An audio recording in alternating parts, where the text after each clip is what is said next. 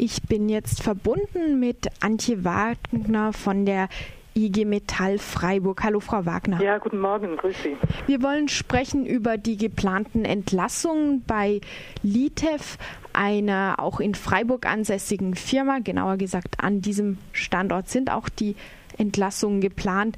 Ein Produzent von Sensoren und Militärzulieferer und 81 Arbeitsplätze sind dort jetzt äh, stehen dort jetzt zur Disposition. Die IG Metall protestiert dagegen.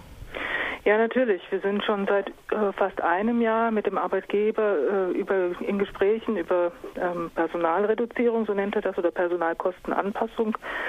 Im Juni war die Forderung an, von 53 Mitarbeiterinnen und Mitarbeitern. Mittlerweile äh, ist die Firma bei 81 angelangt. 81.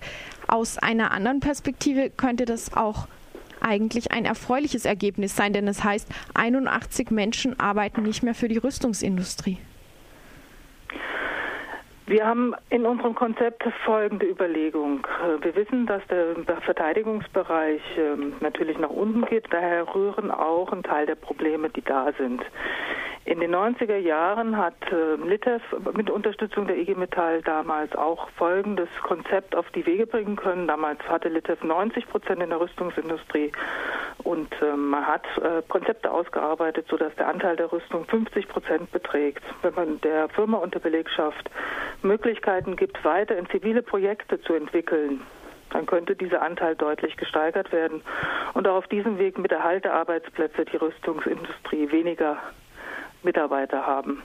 Das heißt also, die Hälfte der Produktion für militärische Zwecke ist ein angemessener Preis, um auch Arbeitsplätze im zivilen Bereich zu erhalten. Ihrer nee, das habe ich so nicht gesagt. Ich habe gesagt, wir sind im Moment bei der Hälfte der Arbeitsplätze im zivilen Bereich und wir können uns vorstellen, durch weitere Konzepte diesen Anteil deutlich zu steigern. Mhm. Äh, Sie würden aber auch die Arbeitsplätze erhalten unter der Bedingung, dass die Anteile weiterhin so bleiben, beziehungsweise die TEF immer noch auch ein Rüstungsproduzent bleibt. Die Frage stellt sich für mich nicht, weil das Problem, das wir haben, tatsächlich daher rührt, dass der Verteidigungsbereich zurückgeht. Mhm. Sehen Sie das tatsächlich als ein Problem? Denn wenn der Verteidigungsbereich nicht zurückgehen würde, sondern die Nationalstaaten in Europa ihren Militäretat wieder aufstocken würden, würde das ja in letzter Konsequenz auch bedeuten, dass man sich auf mehr Kriege gefasst machen muss. Also ich denke, dass, dass die Firma den richtigen Weg macht. Sie hat versucht in dem Bereich Innovation und Technik an der Stelle ähm, mehr zivile Produkte im Bereich auch Gesundheitswesen oder zu fördern. Und ich denke, das sollte man unterstützen. Mhm.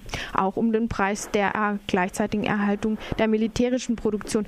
Es gibt in, im Bereich der Gewerkschaften, insbesondere im Gewerkschaftsdachverband DGB, auch starke Stimmen, die sich für den Frieden einsetzen. So ruft der DGB jährlich zum Antikriegstag am 1. September auf. Und auch die IG Metall Jugend macht sich zumindest gegen Militärdienst als Beruf stark und gegen die militärische Verteidigung nationalstaatlicher und wirtschaftlicher Interessen. Gab es dann schon Konflikte innerhalb der Gewerkschaft, innerhalb des ähm, DGB auch, um die Haltung zu Arbeitsplätzen in der Rüstungsproduktion? Sicher ist das immer eine Diskussion, die wir haben. Unser oberstes Ziel ist der Frieden und der Erhalt der Frieden.